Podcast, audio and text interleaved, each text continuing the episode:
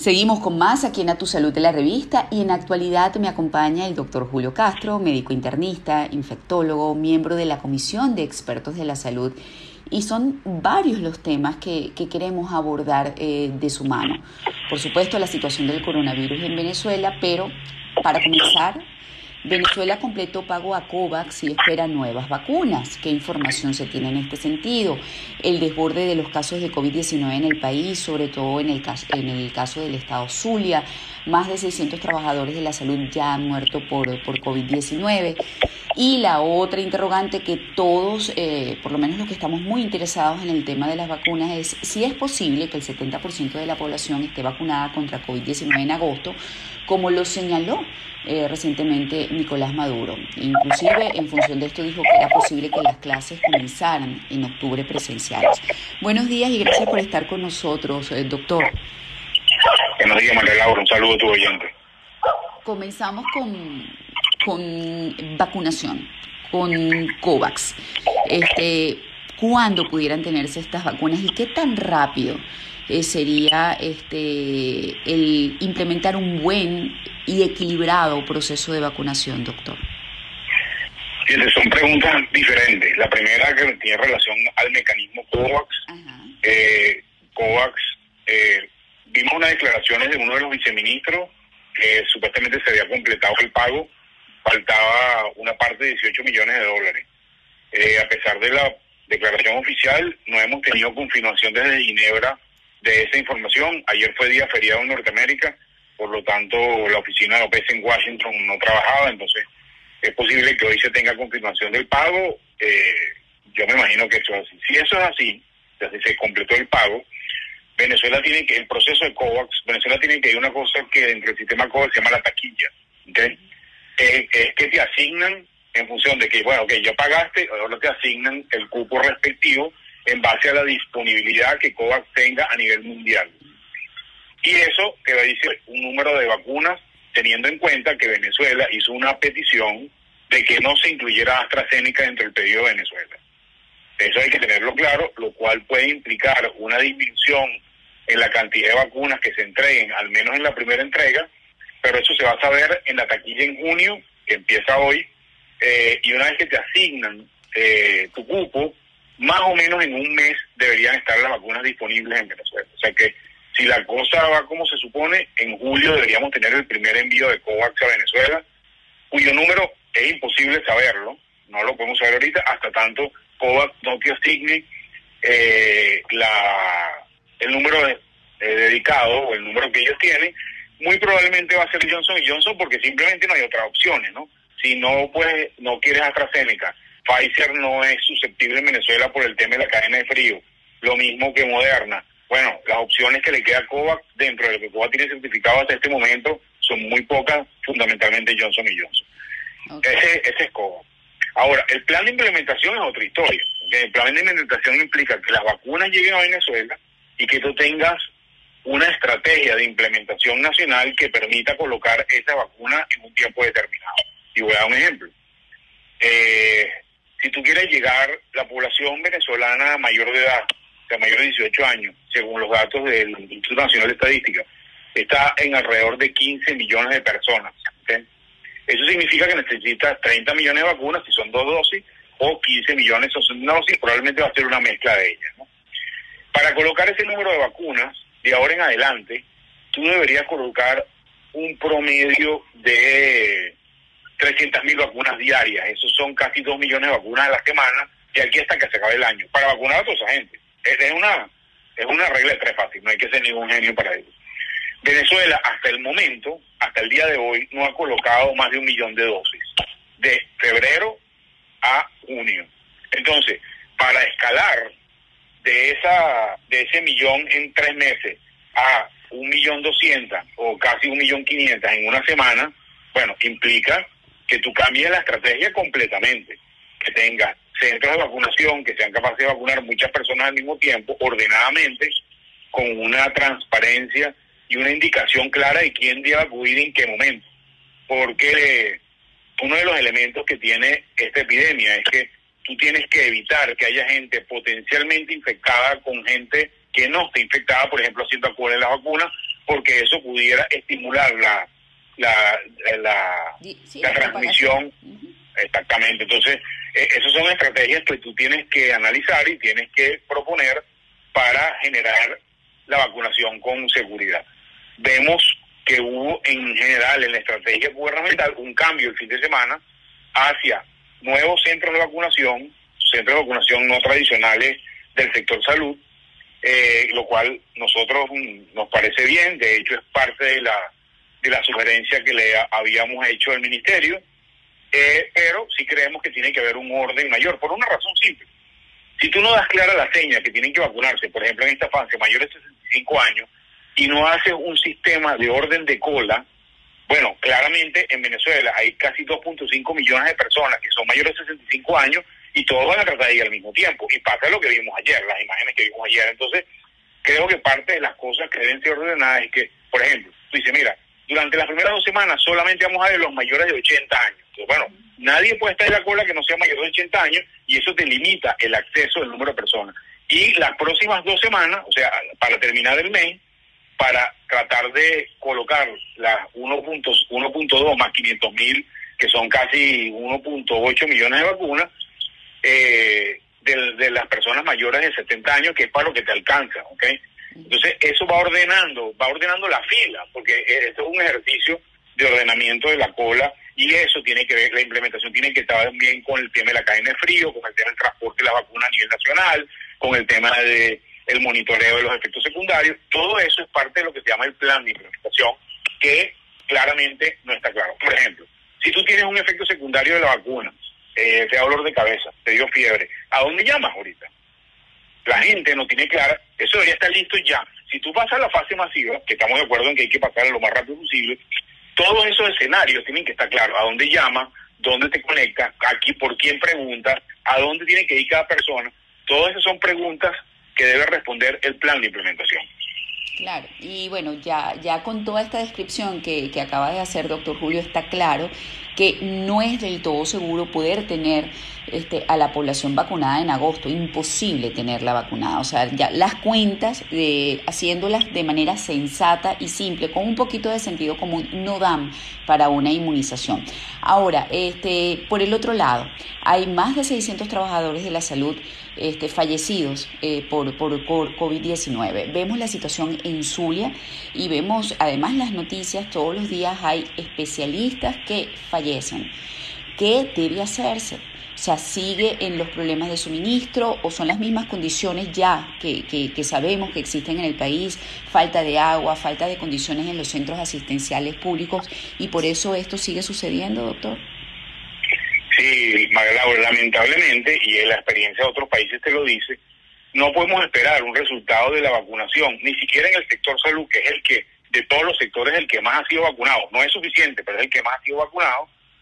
Eh, no puedes ver los resultados de la vacunación en semanas. Va a tardar meses en verse eso, por una razón simple, por el mecanismo como actúa la vacuna. Entonces, eso tiene una implicación muy importante para los médicos y para la población general, para el personal de salud. Uno, y yo siempre digo, hay que comer chicle y caminar a la vez. ¿Qué significa eso? Que hay que vacunarse, pero que hay que seguirse protegiendo. Y lamentablemente, la disponibilidad de equipos de protección en los hospitales sigue siendo mala, igual que hace un año. Eso no ha mejorado ni un ni un, ni un 1%. Entonces, los médicos van a trabajar en condiciones terribles, en condiciones que no son las óptimas, y eso hace que su riesgo de transmisión aumente en relación a la población general. Entonces, tenemos que mejorar los equipos de protección, que le llamamos PPE términos generales, y tienes que ir vacunando progresivamente. En teoría, tú deberías tener, ya teníamos ya habíamos tenido disponibilidad más o menos de un millón de vacunas hasta que este nuevo contingente que llegó ahorita, que son casi dos millones. Con tres millones de vacunas tú deberías tener vacunado a todo el personal de salud en Venezuela y probablemente a los mayores de 80 años también. ¿okay? Ese sería, eh, si dependiera de mí, lo que yo hiciera y tiene que estar garantizado que tienes a toda la población eh, sanitaria vacunada. ojo, la población vacunaria eh, sanitaria incluye no solamente médicos, también están enfermeras, camilleros, personal de laboratorio, administrativo, pero también otras profesiones, por ejemplo, técnico radiólogo, odontólogo, fisioterapeuta, que personas que trabajan en las ambulancias toda persona, que es una definición eh, bastante clara que esté en contacto diario con personas que puedan tener COVID porque tienen síntomas, debería estar vacunada de aquí. Tú tienes que ponerte un plazo y decir, mira, de aquí a tres semanas tiene que estar vacunado el 100% de la población sanitaria del país, que son A, B, C, D y E. Y tú tienes una estrategia clara para eso. Entonces, una vez que tú vas pasando la fase, bueno, ah, bueno, ya terminaste con los sanitarios, ahora vamos con los mayores de 80 años y las personas que tengan tales enfermedades. Y ahí vas progresivamente, porque no es verdad que vas a tener el 100% de las vacunas en julio. Eso no va a pasar. Entonces, si tú no le hablas claro a la población, bueno, la población cree que van a llegar eh, las 30, las 60 millones de vacunas en, julio y entonces todo el mundo tiene que irse a vacunar al mismo tiempo. Eso no es, se va a hacer así. Lamentablemente, no porque el gobierno no quiera ni la oposición no quiera, porque no hay vacunas en el mundo suficiente para tener disponibilidad de, todas las millones de vacunas que necesitamos en mes de julio. Van a llegar un contingente en julio, un contingente en agosto, septiembre, octubre y así progresivamente, y es lo que han hecho todos los países, vas a tener que ir vacunando por fase. Pero tienes que orientar y educar a la población para que el que sepa que tiene 45 años le va a tocar probablemente en octubre. A ver, doctor, recientemente escuché de especialistas e inclusive leí en declaraciones que usted ha dado sobre los peligros que implica pues no vacunarse eh, de manera regular, es decir, recibir la vacuna por los caminos verdes. Precisamente me gustaría que repitiese esto para que la gente tome conciencia de lo que esto puede significar o implicar en cuanto a una falsa protección. Fíjate, María Laura, Caminos Verdes facilito entender para todos los venezolanos. Mira que me, ofrecieron una vacuna por la cual tengo que pagar y me la van a llevar para mi casa. Una la vamos a poner en una fiesta que vamos a hacer para vacunarnos. O en casa de un amigo que trabaja en no sé dónde en un taller. Eso es lo peor que podemos hacer. Porque no hay ninguna garantía que esa vacuna, primero se vacuna y después cumpla las condiciones de cadena de frío.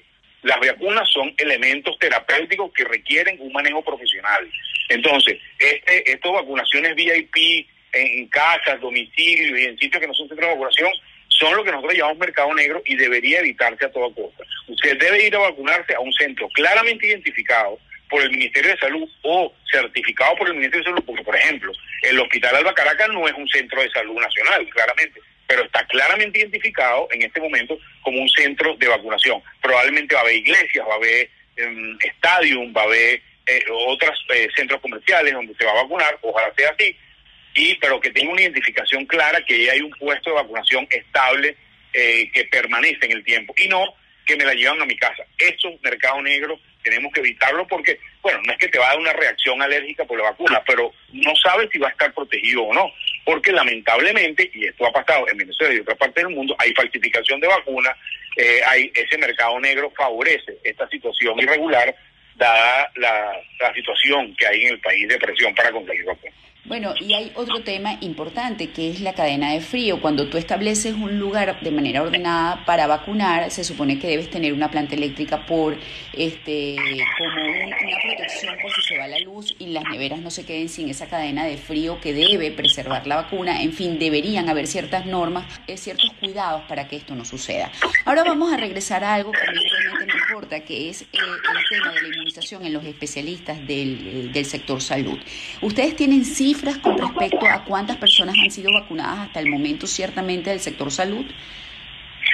Fíjate, María Laura, lo, único que yo puedo citar son cifras de una organización amiga, Médicos Unidos de Venezuela, hizo una encuesta de alrededor de 1.600 personas el fin de semana y eh, dentro del grupo médico en general, la vacunación estaría alrededor cerca de un 45%, cuando ves médicos en general. Cuando ves médicos que están en áreas de emergencia, y unidades críticas, el porcentaje sube un poco más, sube casi a un 60%. Entonces, por eso te digo, fuera de esos datos no hay otros datos, porque no hay datos oficiales. Nosotros deberíamos tener una puesta al día interdiaria o diaria o semanal de las personas encargadas diciendo, mira, hemos vacunado tanto personal de salud, tanto porcentaje por estado, tanto porcentaje por municipio. Eso es lo que queremos que sea, que haya una vocería transparente y reiterativa sobre el tema de vacunación. Entonces tenemos que estar haciendo encuestas eh, entre nosotros los médicos, que obviamente no, es la forma más exacta necesariamente, pero eh, este, te revelo esta encuesta de Médicos Unidos de Venezuela del fin de semana que da esos datos. La meta tendría que ser que en dos semanas el 100% del sector salud venezolano estuviera vacunado, o en tres, lo que sea, pero tienes que tener, vacunación requiere meta, metas claras. Entonces, mira, en tantos días vamos a vacunar tantas personas. ¿Cumplimos la meta en 90%? Ok, estamos bien. ¿Cumplimos la meta en 50%? Bueno, tenemos que revisar qué es lo que está pasando porque es un proceso continuo de evaluación y seguimiento que te permite saber cómo va la cosa, porque es lo que le permitió a otros países. Por ejemplo, Estados Unidos empezó vacunando muy mal, antes del año, en el año 2020. Cuando revisaron qué era lo que estaba pasando, cambiaron la estrategia y en 2021 cambiaron completamente la estructura de vacunación y hoy en día tienen casi el 60% de la población completa vacunada. Pero fue porque analizaron y modificaron su, su, su patrón de, de, vacunación eh, particular. Así es, extendieron los lugares de vacunación, eh, fueron varios los sectores que se involucraron en el tema y por eso vemos que ha tenido tanto éxito el proceso de vacunación allá. Ya para finalizar, situación del COVID en el país en cuanto al número de casos. El Zulia está colapsado, récord de contagios, muchos miembros del personal de salud eh, fallecidos, como lo dije en un principio. Eh, ¿Qué información tiene con respecto a lo que es los casos de COVID-19 en Zulia y en, y en el resto del país? Porque pareciera que ya el, número de casos no fuera importante o no se reporta lo suficiente al respecto, doctor Julio. Sí, María Laura, es importante lo que estás comentando. Fíjate, cerró esta semana, según los datos oficiales, con el peor número en la segunda onda pandémica. ¿Ok? A veces se nos pierden, con tanto número se nos pierde un poco. O sea, la semana que cerró el domingo, cerró con un número mayor de casos de lo que habíamos tenido en toda la pandemia en el año. Y eso pasó por debajo de la mesa. Creo que el elemento de Zulia, Zulia ha sido en epidemiología lo que nosotros llamamos el canario de la mina. En la mina ponen unos canarios para saber cuándo hay gas porque se muere el canario y que hay una fuga de gas. Bueno, eh, si te acuerdas, Zulia fue de los primeros eh, estados afectados cuando la primera onda pandémica, cuando el inicio de la segunda onda pandémica y ahora tenemos de nuevo Zulia otra vez. La gente dice, bueno, pero ¿hasta cuándo nos vamos a infectar? Bueno, hasta que todo el mundo se infecte. Entonces, creo que lo que está dando es el marcador de que estamos entrando o estamos en medio de una segunda fase que ya ha durado casi 30% más que la primera onda pandémica. Ya contamos en semanas, vamos ya por 23 semanas esta segunda onda pandémica porque empezó la tercera semana de diciembre, mientras que la primera onda pandémica, la, el, el periodo de ascenso duró aproximadamente unas 15 semanas. Ya vamos por 23 de la segunda onda pandémica. claramente es más alta, claramente es más larga y no sabemos hasta cuándo más va a durar esta rata de transmisión alta que tenemos. Entonces, en la moraleja, síganse protegiendo, la situación no está controlada, probablemente esto es una colcha retazo, como he dicho siempre, en este momento peor en el occidente del país y en oriente extremo, o sea, Anzuate y Sucre y algo Bolívar centro está un poquito medio bajo en relación a lo que estaba hace dos meses, pero eso no te garantiza que dentro de tres semanas de nuevo centro no vuelva a tener actividad de nuevo. Entonces es una situación que va cambiando con el tiempo pero en términos de la curva general seguimos estando en transmisión alta. A ver, yo no sé si leí bien, pero ayer eh, hubo un titular en donde Maduro expresa que en el sur del país habían cinco casos sospechosos de lo que es la cepa india. ¿Leí bien? Bueno, yo, yo oí lo mismo que tú, María Laura. La verdad que no lo sé. O sea, oí la misma, la, misma notificación. No me extrañaría, ¿ok? Eh, es algo que yo, eh, del mundo este infeccioso, esperaría, no me parece nada raro, porque como he dicho antes, los, seres humanos no podemos hacer nada que no sea utilizar el tapabocas y las medidas que conocemos para evitar que una cepa entre al país o una variante entre al país. Aquí va a haber una reacomodación de la cepa en todo el mundo, porque hay un reacomodo de, de, de una manera, de una interacción entre unas variantes y otras, y al final va a quedar la que sea más eficiente para efectos del virus, ojo, no para efectos de los seres humanos. Entonces, Exacto, que entre la, la variante de India, pues era esperable, probablemente algo habla de surafricana en algún tiempo, y eso creo que para el ciudadano común, lejos, lejos de, de, ponerlo angustiado, que no necesitamos más angustia de la que tenemos, mi sugerencia es que nos enfoquemos en hacer las medidas que sabemos y que, y que sabemos son productivas y que no controlan la transmisión del virus. Bueno, muchísimas gracias al doctor Julio Castro, médico internista e infectólogo, miembro de la Comisión de Expertos de la Salud. Valoro mucho su tiempo para comentar con él las noticias más resaltantes eh, con respecto al COVID-19 en Venezuela. 19 en Venezuela. 19 en Venezuela.